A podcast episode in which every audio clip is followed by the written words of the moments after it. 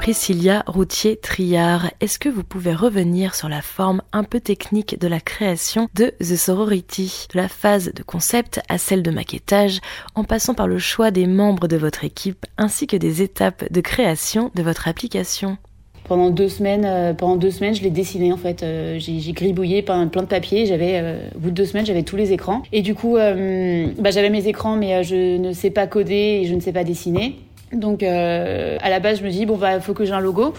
Donc euh, j'appelle une copine que j'ai qui, est, euh, graphiste, avec qui j'avais déjà bossé, que j'apprécie énormément, qui est Fanny. Et euh, j'y vais, je vais chez elle, et dans le métro, je me dis non, mais je vais pas juste lui demander un logo, mon idée va bien plus loin, je veux que ce soit une vraie expérience humaine, bienveillante, je veux que les personnes se sentent bien dessus, je veux que ça transpire vraiment la bienveillance et le l'esprit cocooning, entraide, prendre soin de soi et des autres dans toute l'expérience. Et du coup, j'arrive chez elle et je décide de lui présenter bah, mon PowerPoint tout pourri, tout moche, qui présente du coup de Sorority, mais quand on le regarde aujourd'hui, bah, c'est exactement ce qui est aujourd'hui de Sorority. Et je lui dis, bah, euh, lis, et si ça te dit, eh ben, euh, bah, tu viens avec moi. Et elle le lit, et, euh, elle lève la tête, elle me dit que, c'est ouf et que qu'elle en est. Du coup, j'avais ma graphiste, donc pour modéliser l'application, elle pouvait prendre cette partie-là. Et après, je dis bon bah, on, je sais pas coder, c'est pas coder. je compte pas apprendre à coder parce que voilà, je, fais déjà énormément de choses à côté et, et c'est pas mon métier. Et du coup, je pitch des agences digitales, pas sur The Mais sur juste les fonctions donc je fais le listing des fonctions je les pitch. Et là, euh, pour voir combien est-ce qu'à peu près ça pourrait coûter. Et là, on m'annonce 100 k.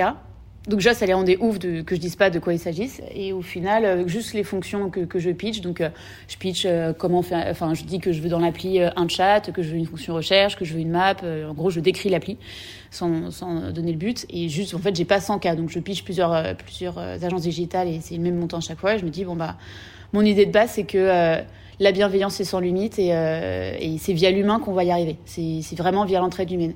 Et du coup, je pars vraiment là-dessus et je me dis, bah, vas-y, go, je parle autour de moi. Donc, je chope la technologie, en fait, qui, euh, qui permet de coder en parallèle euh, sur iOS et Android via ces calls en fait avec ces agences digitales qui est la technologie React qui est utilisée par Facebook euh, pour donc coder en parallèle les deux technos.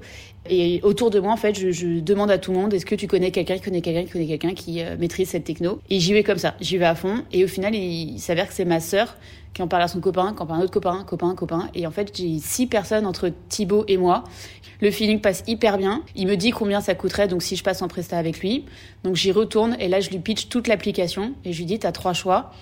Soit bah, tu trouves que c'est de la merde, on fait rien. Soit tu trouves que c'est cool, mais euh, bon, tu veux juste être prestataire et euh, voilà, je sais combien je dois trouver.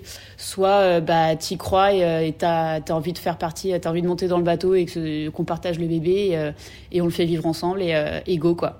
Et dernière option, euh, Thibaut a adoré l'idée et, euh, du coup Thibaut nous a rejoint. Donc on était, euh, enfin on, était trois fondateurs, mais on va bientôt être quatre avec Adrien qui, qui, va nous rejoindre. Et du coup on monte comme ça l'application. En fait, bah, j'ai bien fait de suivre mon ressenti parce que c'était les bonnes personnes et on a l'équipe idéale pour, pour monter ce projet et le mener à bien.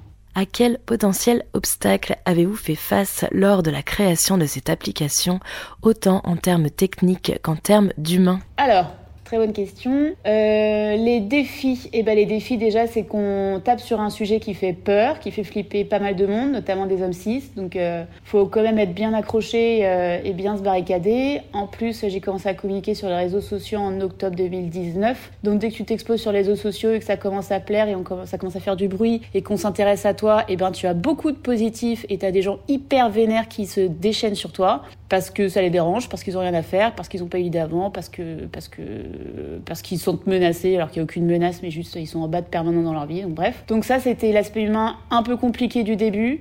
Euh, J'estime que sur Twitter il y a beaucoup de gens fous, ainsi que sur Facebook et sur les appareils Android, voilà, et sur euh, YouTube aussi. Si je peux catégoriser les gens qui vraiment font des commentaires mais improbables et euh, et ont un temps de vie à perdre assez incroyable et un, stock de méchanceté euh, sans limite. Mais euh, passer ça, et eh ben euh, au fur et à mesure des attaques, en fait, tu te rends compte que c'est récurrent, que bon, ce qu'on appelle des trolls, mais c'est ça ne sert à rien. Plus tu réponds, plus envenime le truc, donc juste tu ignores et, et tu passes au-dessus. Mais personnellement, ça m'a beaucoup affecté au début. J'en ai beaucoup souffert. Je pense que j'ai frôlé le troisième burn-out plusieurs fois. Mais euh, voilà, si d'autres personnes m'entendent et vivent ça, bah, vous inquiétez pas, ça passera. Il faut rester accroché et vraiment euh, pas lâcher, euh, garder, garder bah, la force que tu as en toi et ce que tu as dans les tripes pour tenir parce que Parce que des fois, ouais, tu pleures beaucoup, tu as un envie de tout arrêter. Et le gros défi technique, euh, celui-là, il est magnifique. Et on en a eu un deuxième qui arrivait là. Mais le premier, ça a été Apple qui a mis deux mois et demi à nous valider. Donc j'ai eu... Euh, j'ai pas une dizaine de calls avec leur équipe en Californie. J'ai répondu je sais pas combien à leurs questions sur, sur la plateforme iOS euh, qui nous refusaient les versions. Et au bout du dixième call, euh, donc en Californie, ce qui est quand même pas anodin, je sais pas combien de personnes leur équipe j'ai eu. Euh, à un moment, j'ai pété un plomb et je leur ai dit, mais en fait, vous me posez plein de questions et ça tourne en rond et, je vois pas où je vais en fait.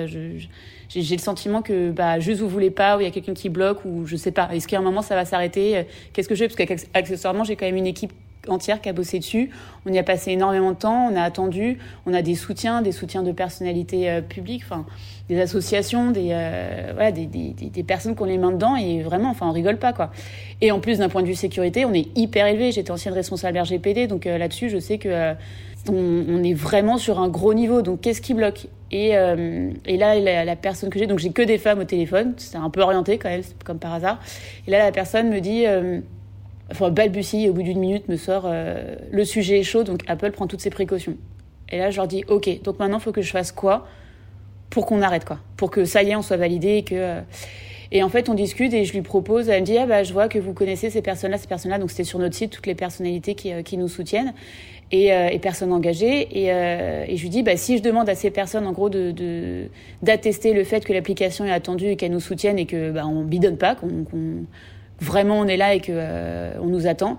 Est-ce que c'est ok? Et elle me dit oui. Et du coup, pendant deux semaines, j'ai été récupérer 20 euh, témoignages de personnes, plus les témoignages des, euh, des différents entraînements sur la version bêta quand on testait de avril à, à juin 2020. Tous les témoignages des utilisateurs qu'on a eu, j'ai tout envoyé à Apple et, euh, et en une nuit, euh, en une nuit, c'était résolu et, euh, et, voilà. Donc deux mois et demi à pas savoir. Euh, bah, en fait, si tout notre boulot allait être euh, ruiné et surtout prendre conscience qu'en fait, c'est pas parce que tu fais une appli qu'elle va être validée sur les stores. C'est J'allais dire élitiste, peut-être pas, mais c'est très vérifié, c'est très suivi. Et Apple fait vraiment un gros boulot dessus. Donc tant mieux, mais là le niveau il était vraiment trop par rapport à ce qu'on faisait et c'était pas adapté. Euh, finalement, donc voilà, on est passé de l'autre côté. Et la belle fin de l'histoire, c'est qu'après, on a été recontacté par les équipes d'Apple en France pour faire partie de leur programme euh, Femmes Entrepreneurs. Et il a été incroyable et je les remercie. Euh, et ça se passe hyper bien maintenant avec eux. Donc euh, voilà. Et le dernier gros défi, ça a été bah, le data center d'OVH à Strasbourg qui a tout simplement pris feu dans la nuit du 9 au 10 mars et on n'avait plus d'application et c'était l'enfer. On avait, on payait un backup externe. Ils ont fait n'importe quoi. Ils ont mis ce backup externe sur le même site. Donc, euh, bah, on a payé dans le vide pour rien, un truc on pensait qu'on était en pleine sécurité, pas du tout. Donc, face à ça, bah, on a très bien rebondi. Je suis euh, tellement fière d'être euh, aux côtés de cette équipe parce que on a fait un boulot de ouf. Thibaut, Adrien, Fanny, on a remonté toute une infra sur du coup un autre prestataire. L'infra est plus grosse, on va pouvoir absorber encore plus de charges et du coup déployer sereinement l'application à l'étranger. Donc du positif à chaque fois à la fin, mais c'est vrai que les, les tunnels quand, quand, quand, ça bloque un peu, ils sont, ils sont intenses, et, mais hyper intéressants et hyper formateur. Donc euh, voilà, on n'a pas lâché, je suis hyper fière de nous et euh, je pense que plus grand chose peut nous arrêter maintenant. Quelles attentes techniques et humaines aviez-vous envers vos développeurs Thibaut Dervilly et Adrien Saulnier lors du développement de votre application? D'un point de vue technique, bah, c'était euh, trouver un moyen de monter ça plus pour eux parce que j'avais une idée précise de ce que je voulais et de la façon dont je voulais que l'application réagisse. Donc c'était plus des défis pour eux à trouver des nouvelles façons de faire et, et ils ont largement relevé le défi mais haut, haut, haut la main. On a fait quelque chose qui n'existe pas avec un niveau de sécurité qui a jamais été vu. Je les ai fait chier pendant des mois et, euh, ils l'ont fait pour faire un, un, écran de modération pour euh, checker chaque, euh, chaque profil à la main. Donc c'est comme ça qu'on s'assure qu'il n'y ait pas de profil malveillant sur l'application. C'est vraiment un humain, en l'occurrence bah, moi et quand il y a trop, Fanny, qui m'aident, euh, qui vérifions chaque euh, personne qui arrive sur l'application. Donc euh, l'application est hyper sécurisée. Et d'un point de vue RGPD, bah, on est nickel et on garde aucune pièce, pièce d'identité ou information personnelle sur nos bases. Toutes les informations qui restent après, c'est celles qui sont sur l'application et qui peuvent être changées à n'importe quel moment. Donc ça, c'était des gros défis. Il y a eu un gros, gros, gros boulot de Thibaut Adrien là-dessus, mais ils l'ont fait de manière incroyable et voilà. Et c'est hyper plaisant et je connais les travers de ce milieu et la pression que peuvent connaître les développeurs et euh, l'environnement hyper nocif qui peut être créé par des managers qui juste euh, rebalancent leur, euh, leur stress sur eux.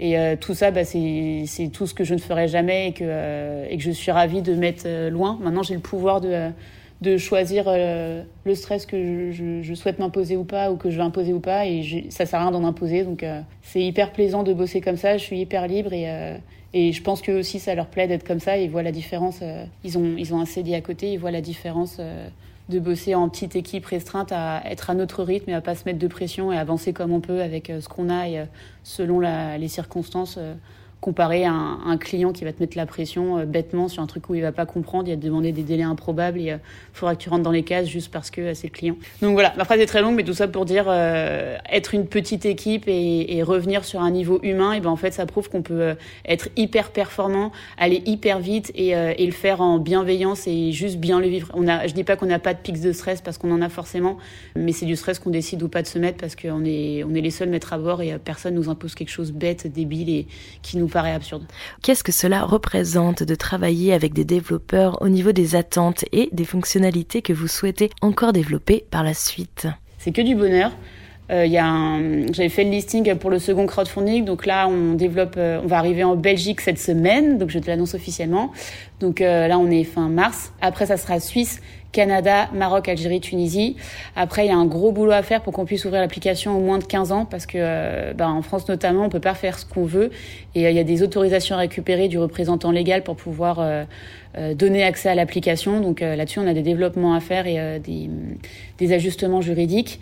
Mais je, l'attends de tout cœur parce que évidemment, les, personnes de moins de 15 ans n'ont plus que jamais besoin et je suis très frustrée de ne pas pouvoir le faire directement. Mais je fais les choses dans l'ordre dans les règles de l'art pour pas que l'application soit bloquée ou quoi que ce soit. Et puis après, bah, ça va être euh, la création de profils euh, des professionnels accompagnants, donc euh, des juristes, des avocats, des psychologues, des psychiatres, voilà, toutes les tous les professionnels d'accompagnement qui peuvent nous rejoindre sur l'application pourront avoir un, un, profil vérifié et certifié. Donc ça sera encore un autre niveau de vérification. Et comme ça, bah, toutes les personnes qui en auraient besoin, des victimes de violences conjugales, des proches, pourront directement, notamment, pourront euh, s'orienter directement vers des personnes spécialisées qui sont formées sur ces thématiques-là et, euh, et, pourront les aider de façon adéquate. Elles tomberont pas sur des personnes qui euh, maîtrisent pas le sujet et pour qui ça pourrait être dangereux.